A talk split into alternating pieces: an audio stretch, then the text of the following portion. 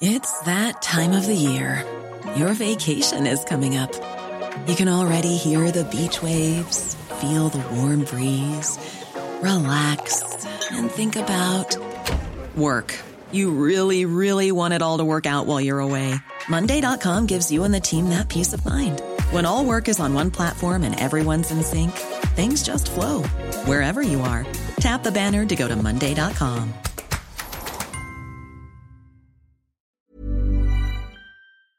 Le 30 novembre 2016, vers 19h, les Colombiens rejoignent leurs complices dans un hangar près de Bayonne. Dans leurs différents vannes, plus de 700 kilos de cocaïne. Antoine, ses collègues et des agents de la BRI, la Brigade des recherches et d'intervention, attendent en planque pour intervenir. C'est la dernière étape de l'affaire B52 qui a duré un an.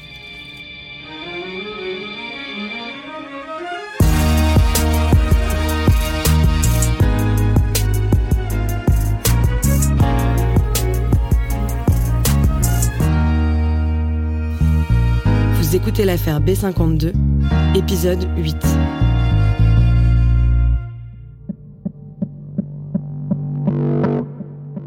Donc, les Colombiens viennent de rentrer dans le hangar, votre agent infiltré est sorti, tu donnes le top action, comment ça se déroule? J'imagine que c'est très très rapide. Ben moi je donne le top action. Donc ce qui était prévu à la base, c'est on avait fait le double des clés pour entrer dans le hangar euh, des Colombiens et euh, on devait pénétrer à l'intérieur euh, assez discrètement pour essayer de les surprendre. Seulement ben ça s'est pas passé comme ça puisque la BRI l'entendait autrement et il y en a un de la BRI qui a sorti un fusil à pompe et qui a tapé trois fois avec des effracs pour ouvrir la porte. Seulement ben la porte elle s'est pas ouverte. Donc même j'avais le double des clés dans les mains, je pouvais pas rentrer donc on a dû finir l'ouverture avec le bélier quoi. Bon, imagine un peu les conséquences. Donc en plus, on savait qu'à l'intérieur, ça s'agitait dans tous les sens. Bon, à la finale, on a quand même réussi à rentrer. hein. Et comment ils réagissent les trafiquants à l'intérieur? Ils faisaient quoi à ce moment-là, les sept Colombiens? Bah, eux, ils étaient en train de prendre la cam des valises pour la rentrer dans le camion. Donc, euh, imagine un peu le truc. Là, ils entendent du bruit, ça fait du bruit dans tous les sens, donc ils essayaient de prendre la fuite. Seulement, bah, pas de fenêtre, pas d'ouverture, donc ça s'est retourné contre eux. Ils n'ont pas pu bouger. Donc, bah, ils se sont allongés au sol et, euh, euh, voilà, nous, on a pu, on a pu intervenir avec la BRI. Je me souviens qu'il y en a même un d'entre eux qui s'est caché dans un carton. Un- il y avait un petit côté pathétique pour lui. Mais bon, je pense qu'ils ont cru qu'on intervenait un peu comme en Colombie et qu'ils allaient tous se faire fumer. euh. Donc ça, euh, je pense que ça va être un peu le pire moment du monde. hein, euh, Voilà. Après, ça a duré qu'une poignée de secondes. hein. Et toi, de qui tu t'occupes? Moi, je me note le sicario, l'homme de main du cartel. De toute façon, je l'avais dans le viseur, lui, depuis le début. hein. Mais bon, il était tellement large que j'ai dû lui mettre deux paires de menottes. Je me souviens qu'il avait le visage crispé, il était tout nerveux, les bras tendus. Et, euh, et en plus, il a beaucoup de force, petit trapu, là. Je pense que s'il avait pas bien menotté, il m'aurait boxé comme il fallait. hein. Pendant ce temps-là, moi, j'ai mes collègues qui sont à côté et qui euh, passent les menottes euh, un peu à tout le monde, le chimiste, le comptable. Donc c'est marrant un peu de voir ces têtes qu'on a vues un peu pendant un an tout le long se faire menotter à ce moment-là et de, de les sentir un petit peu. Et tu sais, il y a un petit côté contact euh, qui, est, qui est assez surprenant même pour nous. En plus, au même moment, euh, donc euh, le top action a réagi un peu partout. Donc on a nos collègues qui interviennent à Bordeaux au Grand Hôtel et euh, donc euh, on entend que ça se passe bien, qu'ils viennent d'embarquer le, le neveu d'Escobar, euh, le boss quoi, et, euh, et sa femme. En plus, on a réussi à capter lors des surveillances juste avant qu'il y a une équipe de Français qui était venue un peu au contact des Colombiens. Donc eux, ils se font serrer sur l'autoroute A10, euh, sur la remontée euh, un peu plus haut vers direction Paris. Donc euh, voilà, ça nous fait 12 personnes. C'était un peu la course. Hein. Vous les emmenez directement au commissariat? Non, pas immédiatement. En fait, euh, là, on a, on a quand même quelque chose à faire. Euh, on, a, on a pas mal de travail. Donc, on a juste l'instruction de la GIRS de Bordeaux euh, qui gère l'affaire, qui, euh, qui arrive sur les lieux. Et euh, donc, pendant qu'il y en a qui commencent à s'occuper euh, des gardes à vue et à notifier les droits aux, euh, aux principaux concernés, là, d'autres euh, vident la cam euh, qui se retrouvent dans le camion pour pour qu'on puisse un peu la transposer et puis voir aussi vérifier combien il y a quoi. Donc, on se rend compte qu'à une tonne 134 de cocaïne, c'est beaucoup plus que prévu.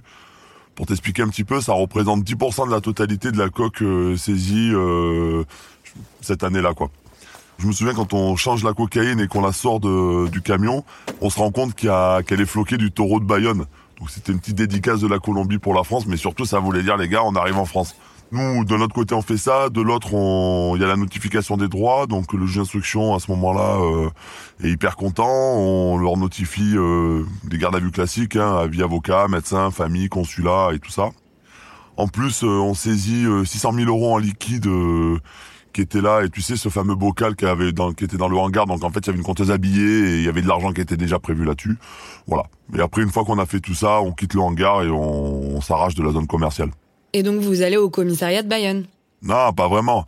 Là, on prend, on prend les bagnoles. Moi, j'ai le Sicario derrière euh, et le bras droit du neveu d'Escobar euh, dans mon Audi A3. Bon, c'est silence radio dans la voiture. Hein. Et puis euh, le Sicario, lui, il a pas décroché un mot jusqu'à présent. Et là, il commence à dire, et il arrête pas de répéter une phrase No habla, no contestar. No habla, no contestar. Pas parler, pas répondre. Bon, ça, il me l'a sorti à toutes les sauces pendant des plombes. Donc euh, là, plus après arriver à Bayonne, euh, ben, la nuit était bien commencée, donc euh, on pouvait pas regrouper tous les membres d'une cartel colombienne dans le même endroit, et donc on a dû les répartir dans plusieurs gendarmeries du coin. Donc t'imagines un peu la gueule du gendarme à 2 heures du matin quand il se reprend l'équipe des stupes de Paname qui arrive avec des membres du cartel et qui dit hey, gros, tu peux me les garder s'il te plaît pour la nuit ?» Ça tire un peu la gueule, mais bon, ils ont assuré quand même les collègues. Après, c'est un peu étrange, un peu comme sensation pour eux. Hein, et c'est un moment hyper redouté. Quand ça arrive, il y a toute la pression qui retombe. C'est un peu la même chose pour nous. Euh, et voilà. Puis en plus, là, ça y est, c'était concret, c'est terminé, c'est fait quoi. Comment tu te sens toi à ce moment-là? Ben nous, on est hyper contents. Après un an, euh, c'est le finish. Euh, on nous a tapé dans les mains, le juge était super content. Euh, je sais que ça s'est bien passé du côté de la DEA euh, à Miami, en Colombie, à Chicago, enfin un peu dans tous les pétages qui étaient prévus, même aussi en Espagne.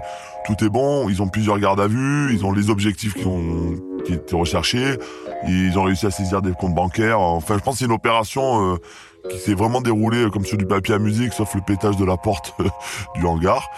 Euh, voilà. Bon, moi, je suis hyper crevé. Euh, enfin, je pense que tous mes collègues, on est vraiment morts et on se retrouve dans un hôtel un peu de fortune. Euh. donc voilà, je pense qu'il est, je crois, 4h30, 5h quand on rentre et on sait qu'on doit se lever à 7h. C'est un peu dur. J'imagine qu'ils vont être interrogés. Comment ça se passe et où ça se passe bah, Le lendemain, on les récupère, on les sort de garde à vue des, des gendarmes. là. Et euh, donc le 1er décembre, on les amène au commissariat de Bordeaux. C'est le gros central. Et euh, donc pour nous, c'est beaucoup plus simple de travailler là-bas. On a, on a deux heures de voiture, on récupère la cam, on embarque tout le monde. Et la gros cortège direction Bordeaux, Tourota 10. On arrive à Bordeaux et on place nos 12 mecs en garde à vue. En vrai, on a envahi carrément l'espace de la PJ bordelaise. Euh, mais bon, c'est comme ça, c'est les stupes, c'est la compétence nationale, donc euh, ils n'ont pas le choix et puis il nous faut un peu de place. en vrai, les collègues, ils assurent. Ça se passe toujours très bien d'ailleurs. Moi, au départ, je suis chargé d'interroger le bras droit du neveu d'Escobar, mais bon, comme il parle pas beaucoup, euh, du coup, euh, je me retrouve à tourner un petit peu dans les bureaux et à faire le tour des, des pièces. Donc euh, là, euh, à un moment, j'ouvre un bureau, c'est un collègue qui entend le sicario et là, je l'entends encore dire no hablar, no contestar, no hablar, no contestar. J'en pouvais plus son no hablar, no contestar. En plus, il, jamais il a donné son nom, quoi. Donc il a fallu qu'on gratte un petit peu du côté Colombie, donc on l'a eu son nom. Et tant pis pour lui. Et d'ailleurs, il était recherché à mort. Donc, du coup, ça a permis un petit peu d'étoffer le dossier. Donc, tant pis pour lui. Et euh, après, je passe aussi euh, dans le bureau et je tombe sur le neveu d'Escobar euh, qui est en audition, mais j'avais vraiment envie de le voir un peu discuter. Et là, bon, le gars, très classe, bien une attitude incroyable, toujours son charisme un peu qu'on avait vu depuis le début et qui devenait un peu pour nous légendaire. Donc, très intéressant de voir de voir tout ça. Et bon, après, c'est beaucoup de traduction. On travaille aussi avec des interprètes, tu vois, à ce moment-là. Et euh, ce qui est cool, c'est qu'on avait choisi des interprètes en amont, et c'est des gens qui connaissaient très bien la Colombie, qui connaissaient très bien un peu la géopolitique et des problèmes en interne. Donc ça nous a aussi aidé, nous, d'avoir un petit peu ce contraste-là. Il n'y avait pas que l'écho de la, de la DEA. Et comme on n'avait pas, nous, d'homologues colombiens sur place, on s'est servi euh, de, de ces interprètes-là, donc euh, on a bien avancé, quoi. C'était un peu fatigant euh, comme façon de faire, mais voilà. Bref, pendant ces quatre jours, on a énormément de taf, et ça fait un an qu'on est dessus, donc là, tu vois, faut tout donner. Mais du coup, vous faites pas un petit truc euh, pour fêter ça avec les collègues?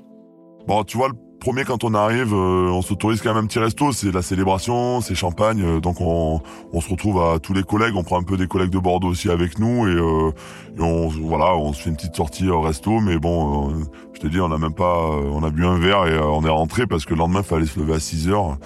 Et, et, on sait qu'encore derrière, on a 4 jours de garde à vue à gérer, donc c'est faut, faut rester pro jusqu'au bout. Donc euh, au bout de ces quatre jours, euh, après on a escorté nos 12 gars, euh, nos 12 trafiquants en prison. Là pareil, hein, 12 Colombiens du, du, même cartel, tu les mets pas dans la même tôle, donc on les a dispatchés dans plusieurs établissements, ils y sont encore aujourd'hui d'ailleurs. Et il n'y a pas de demande d'extradition, ils restent en France Non, ils ont agi sur le territoire français, il n'y a pas eu de demande côté Colombie, donc ils restent dans l'Hexagone. Je pense que ça arrange tout le monde en fait, les USA comme la Colombie. Comme ça, Escobar est hors d'état des nuires. J'imagine que vous rentrez chez vous. C'est comment l'accueil au boulot à Nanterre? Bah avec toute cette fatigue et tout, donc l'euphorie est là hein, en vrai. Mais bon, c'était assez dingue. Euh, on est hyper félicités. Sur place, on a nos chefs qui nous attendent, donc ils sont super contents. On a la visite du ministre de l'Intérieur, Bernard Cazeneuve, qui est, euh, qui est présent. C'est la première euh, grosse opération franco-colombienne, US et espagnole de cette ampleur qui réussit, qui fonctionne en plus très très bien. Donc on a prouvé que on n'était pas dans un blockbuster américain, que ce genre de pétage se produisait en France et qui marchait très bien aussi. Avec les collègues, en plus, on a fait hyper bien avancer l'enquête américaine et l'enquête colombienne et aussi espagnole. Il y a eu un vrai échange entre nos services. Euh, on n'était pas des sous-fifres. Et côté couple, comment t'es accueilli par ta femme ce 4 décembre 2016 Par des papiers de divorce. Je suis dégoûté. Je rentre à Manon Square, on se sépare. Euh, j'ai même mes affaires, elles sont au milieu du salon. Je viens de passer un moment de ouf d'un côté, je rentre chez moi, c'est dégueu. Est-ce que l'affaire B52 a mis un coup d'arrêt à l'importation de cocaïne en France? Le constat de cette année d'enquête nous a démontré que la lutte contre les stupes euh, est sans fin et sans faille. Mais euh, chez nous, les stupes, tu vois, on y croit, donc euh, on est assez pugnace dans, en la matière. Quelques temps plus tard, on s'est remis sur une opération de même type, sur le même schéma, qui nous a permis de démanteler un trafic encore plus important, qui a touché des pays un peu méconnus pour nous en France, comme la Grèce ou la Turquie. On a réussi même à saisir une quantité plus importante, il y avait une tonne et demie de cocaïne. Et ça, c'est l'affaire Top Gun.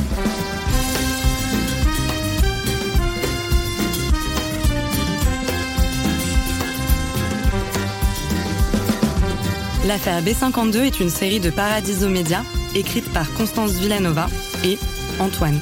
Anne-Cécile Kiri est productrice, Louis Daboussi est directeur éditorial, Tim Dornbush et Théo Albaric ont monté les épisodes John Bose a réalisé les épisodes et composé la musique. Claire Français est responsable de production. Lucine Dorso et Amy Faconnier sont chargées de production. L'illustration est de Luc Grieux. Lorenzo Benedetti et Benoît Dunègre sont producteurs délégués.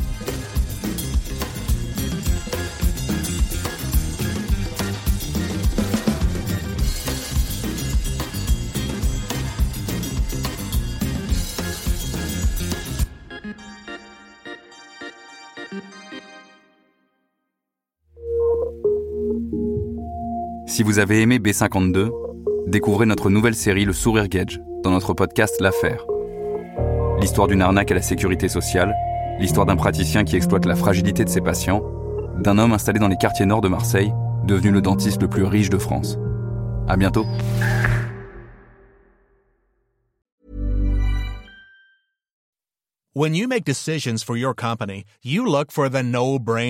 If you have a lot of mailing to do, stamps.com is the ultimate no brainer. Use the stamps.com mobile app to mail everything you need to keep your business running with up to 89% off USPS and UPS. Make the same no brainer decision as over 1 million other businesses with stamps.com. Use code PROGRAM for a special offer. That's stamps.com code PROGRAM.